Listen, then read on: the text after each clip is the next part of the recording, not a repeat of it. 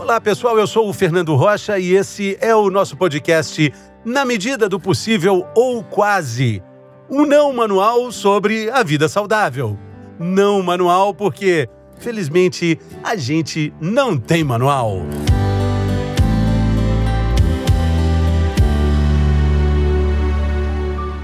Descubra como acabar com a gordura corporal. Esse é o título do nosso episódio dessa semana e também é o sonho de consumo de mais da metade da população brasileira e também de cerca da metade da população do mundo que vive diariamente a luta contra os ponteiros da balança. A notícia triste é que não existe mágica, isso aí você já sabia.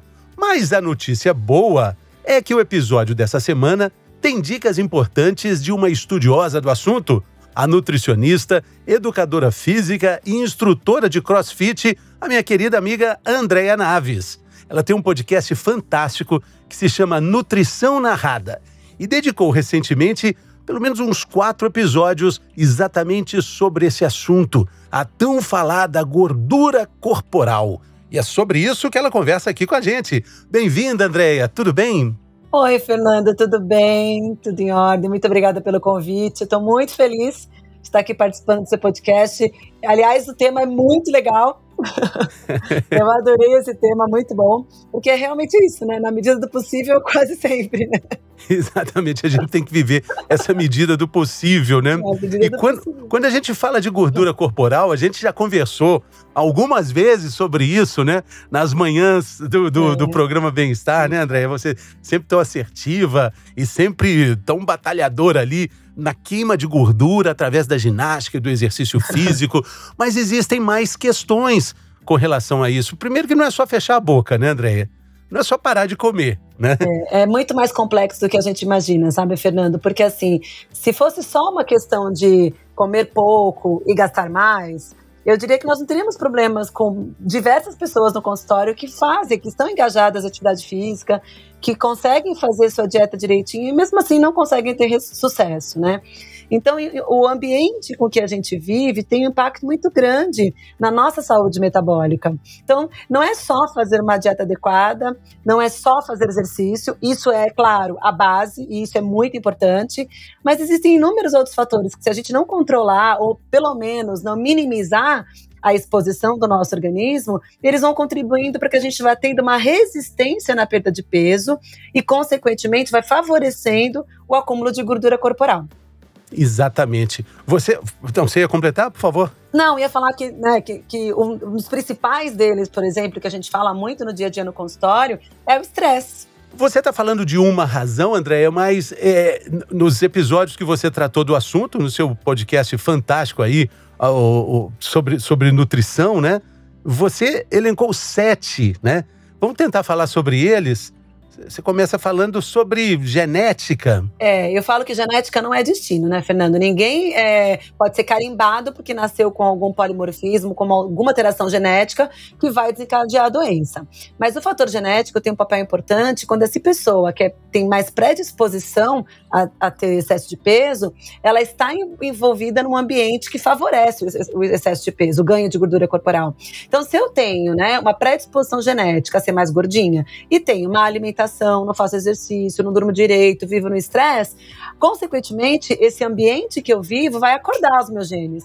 E vai falar assim: opa, eu tô aqui só esperando o estímulo para poder estimular o ganho de gordura corporal.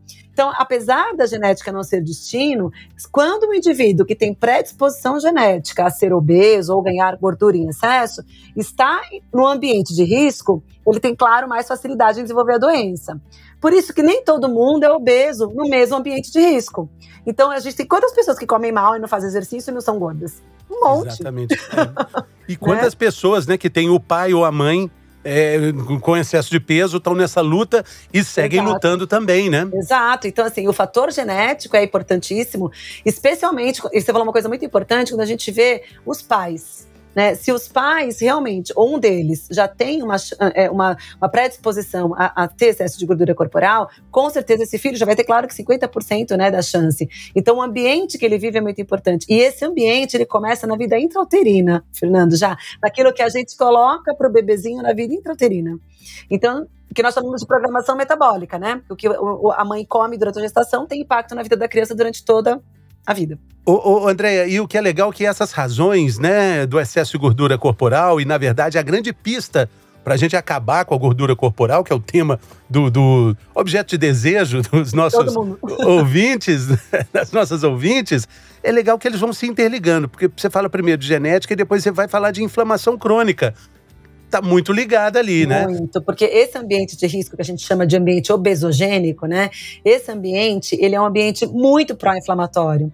Então a gente está exposto aos junk foods da vida, né? E, e eu não estou dizendo assim, Fernanda, que a pessoa não possa de vez em quando comer uma pizza, não possa, eu também como, né? Não posso comer um hambúrguer, não possa tomar um drink, não é isso. Mas é os hábitos que ela tem no dia a dia, que são mais pró-inflamatórios. Então, uma alimentação mais pró-inflamatória, pobre em vitaminas, em minerais, em fibras, em água, com excesso de gordura ruim, com excesso de carboidrato simples, que é açúcar, com excesso de álcool, que é muito comum, e depois da pandemia meus pacientes aqui surtaram. Eu falo, eu recebi muitos pacientes que se envolveram demais com o consumo de álcool diário como uma forma de amenizar o estresse. Então, isso aumentou demais, infelizmente. É. Durante a pandemia, teve aquele, aquele meme famoso, né? as pessoas falando assim: eu tô doido, gente, para acabar, para pro, os bares abrirem, para eu parar de beber, porque. É. Com o bar fechado, eu tô bebendo muito em casa. Em casa. É verdade. É. Então, esse ambiente, né, onde as pessoas estão expostas a esse tipo de alimentação, mais o sedentarismo, o meu organismo entende que essa é uma agressão. E aí o meu sistema imunológico fala assim: opa, eu preciso me defender. E uma forma de defesa é produzir substâncias pró-inflamatórias. Então acaba que o tecido gorduroso do meu organismo passa a produzir uma grande quantidade de substâncias pró-inflamatórias, favorecendo o acúmulo de gordura e, de novo, gerando uma resistência na perda de gordura corporal. Exato, vai ficando mais difícil. Vai virando um rolo. É, aí não são só 100 flexões por semana, não. tem que aumentar a conta. Aí não tem que levantar um pneu de trator, não, tem que levantar o trator inteiro, né? E olha, você vê como é inteligente o nosso organismo? Como eu estou exposto num ambiente ruim de, de, de, de hábitos, o meu organismo entende que ele precisa se defender desse ambiente ruim. E numa forma de se defender, o meu sistema imunológico inato, que é a minha primeira forma de defesa, produz as substâncias pró-inflamatórias. E aí acaba que isso, de uma forma crônica, passa a contribuir ainda mais para o acúmulo de gordura. Interessante. Agora que a gente caminha para duas. Eu vou falar do terceiro e do quarto é, item que você cita, porque eles também estão correlacionados. A intoxicação ambiental e o estresse emocional e metabólico. Aí a gente vai para o ambiente que além de obesogênico, ele tem também a capacidade de intoxicar a até o metabolismo nosso, né? Sim, porque a gente está exposto aí nesse ambiente cheio de toxinas, poluição do meio ambiente, as toxinas presentes nos produtos industrializados, nas embalagens, né? Existem os migrantes de embalagens que, que fazem com que os produtos presentes, principalmente embalagem de alumínio, embalagem Tetra Pak, embalagem que vai mercúrio, tudo isso migra para o alimento, né? Então, os produtos industrializados, é, o, a poluição do ar, né? A água, muitas vezes contaminada de algumas regiões, é, e, o, e, o, próprio alimento tóxico ali, cheio de gordura, né? Isso faz com que tenha uma sobrecarga do nosso fígado. E o fígado é o nosso órgão de detoxificação, é ele que elimina as toxinas do nosso organismo. Só que no ambiente obesogênico, eu vou tendo contato com essas toxinas ambientais, e além dessas toxinas se estocarem no fígado, elas passam a se estocar no tecido adiposo também. E aí, lá no tecido adiposo, na gordura, elas ficam favorecendo o acúmulo de gordura e, de novo, impedindo a perda de peso. E aí é muito importante, Fernando, porque assim, as pessoas pensam que é só fazer dieta de detox. Ah, vamos fazer uma dieta de detox que vai funcionar para emagrecer. E não é verdade, porque a detoxificação é um mecanismo natural de defesa do nosso organismo. Então, a gente, para não morrer, intoxicado nesse ambiente que a gente vive, normal, porque a gente está exposto no ambiente intoxicado.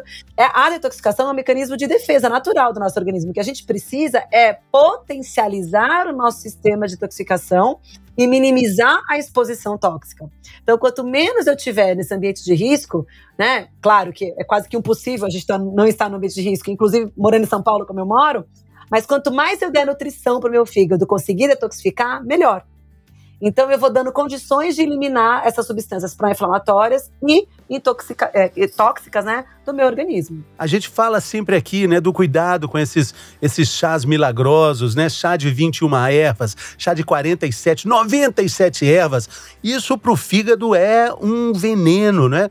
Porque imagina, ele tem que lidar com 21 substâncias diferentes. Ele que é, ele que é a nossa usina, você está achando que está ajudando o fígado? Pelo contrário, está sobrecarregando, está tá, tá dando mais trabalho para ele, né? E quantos casos a gente não tem de pessoas que morreram tomando esse tipo de produto, né? Porque geraram uma sobrecarga hepática muito grande, o, o, fígado não deu conta, ele é um órgão vital, a gente não vive sem fígado, e aí acaba que entra em falência, né? causa cirrose e tudo mais. Então, e aí é, essa conexão né, da, da intoxicação do meio ambiente tem relação com o estresse, que é o nosso quarto item aí. Por quê? Porque quanto mais eu estou exposto nesse ambiente tóxico, inflamatório e obesogênico, mas a gente também tem que lidar com as questões emocionais do nosso dia a dia.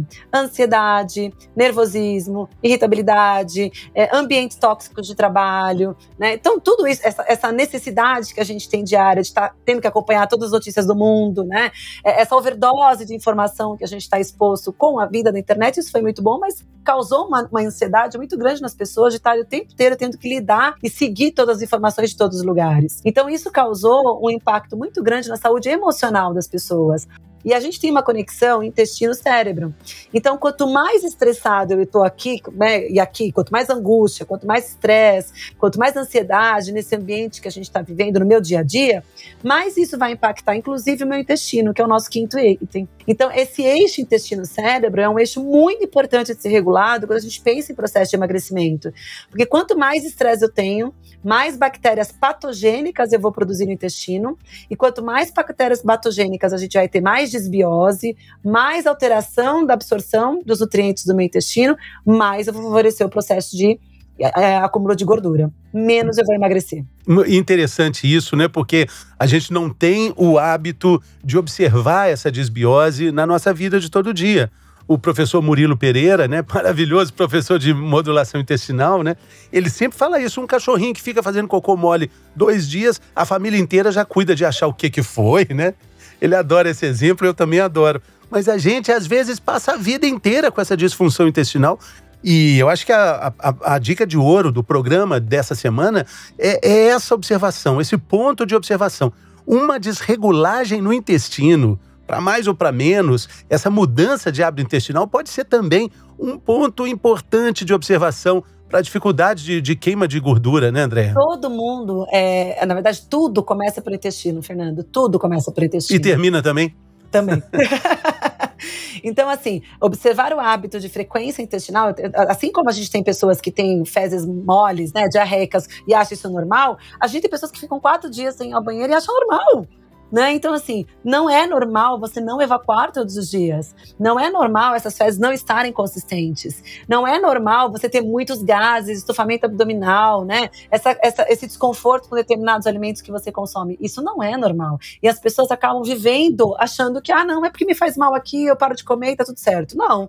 Né? Então, é preciso observar essa questão intestinal, porque quanto mais desbiose a gente tem nesse intestino, maior é a chance de eu desenvolver obesidade. Porque a obesidade está intimamente relacionada relacionada com o intestino. E, e vou falar uma coisa aqui interessante: às vezes o próprio regime, a própria dieta, estimula substâncias, né? As dietéticas, os adoçantes, os refrigerantes zero, que vão estimular cada vez mais a desbiose. E aí o regime não funciona, você pensa, meu Deus, o que está acontecendo? Olha, é justamente isso aí. Você falou uma coisa fenomenal os adoçantes, né? E os a pessoa acha que para emagrecer precisa consumir adoçante, toma refrigerante zero. Ah, é zero, tá tudo bem, né? Chicletes, é diet. Chicletes diet, bala diet, bala, chocolate ah, diet zero, tudo. E vai embora. Tá liberado. Esses compostos têm um impacto gigantesco na permeabilidade do intestino, gera desbiose. E não emagrece. E tá mais que comprovado que para emagrecer não é necessário a gente consumir esse, essa overdose de substâncias que acabam danificando a função intestinal. Então, não é para consumir nada diet, diet e adoçante, não. A gente precisa de uma orientação individualizada e cuidar Exatamente. desses pontos. É, né? porque a gente começou dizendo, não é só fechar a boca, não. é entender, é entender esse remédio fantástico que a gente lida aqui no nosso podcast, que se chama informação. De depois, depois a gente vai para o sexto, que é a disfunção mitocondrial, que tem a ver com a produção de energia. Isso, mas se você me permite, eu vou pular essa, vou deixar por último, porque tá o sono tem uma relação muito grande ah, com o tá estresse. Tá então, as pessoas, às vezes, olha só, estão estressadas, estão ansiosas, nervosas, o intestino não funciona direito. O que, que acontece? Elas não dormem. E muito paciente, né, acaba não dormindo direito e acaba se entupindo de medicamento para dormir, toma melatonina achando que vai resolver a vida e o intestino tá ruim. O intestino ruim também compromete o sono. Então é um eixo, né? A gente tem o intestino ruim, gente, que está sendo comprometido pelo estresse, que está sendo comprometido pelo sono, o estresse está comprometendo o sono. Então, o padrão de sono. Tem um estudo, Fernando, que eu até falo no podcast, fenomenal.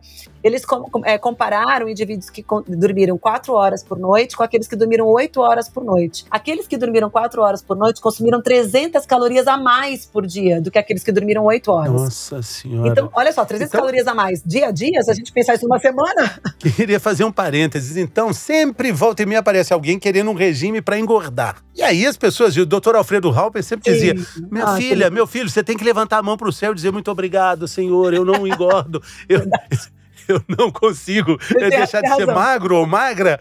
Não, tá bom. É melhor ter pressão baixa, é melhor ser magro, é melhor ser magro do que gordo, é melhor ter pressão baixa do que alta, sim, né? Sim. Então, assim, para quem insiste em engordar, Vale a dica, ficar uma, duas, três noites sem dormir, que vai ganhar quantas calorias? 300 por dia. 300 por dia, nossa. É, não, quer engordar não dorme, né? Vem isso. Quer engordar não dorme, não dorme. É. Mas, mas a gente. Sono. Aí o que acontece, Fernanda? A gente recebe paciente assim, mas eu faço tudo direito, eu faço a dieta, eu treino. Aí você pergunta, como é que vai estar teu sono? Ah, mais ou menos. Eu vou dormir meia-noite, acordo quatro das cinco da manhã, acordo várias vezes à noite, não consigo dormir, tô tomando medicamento. Não tem, a pessoa não vai emagrecer. Se não dormir, não emagrece. Por uma questão de ritmo hormonal.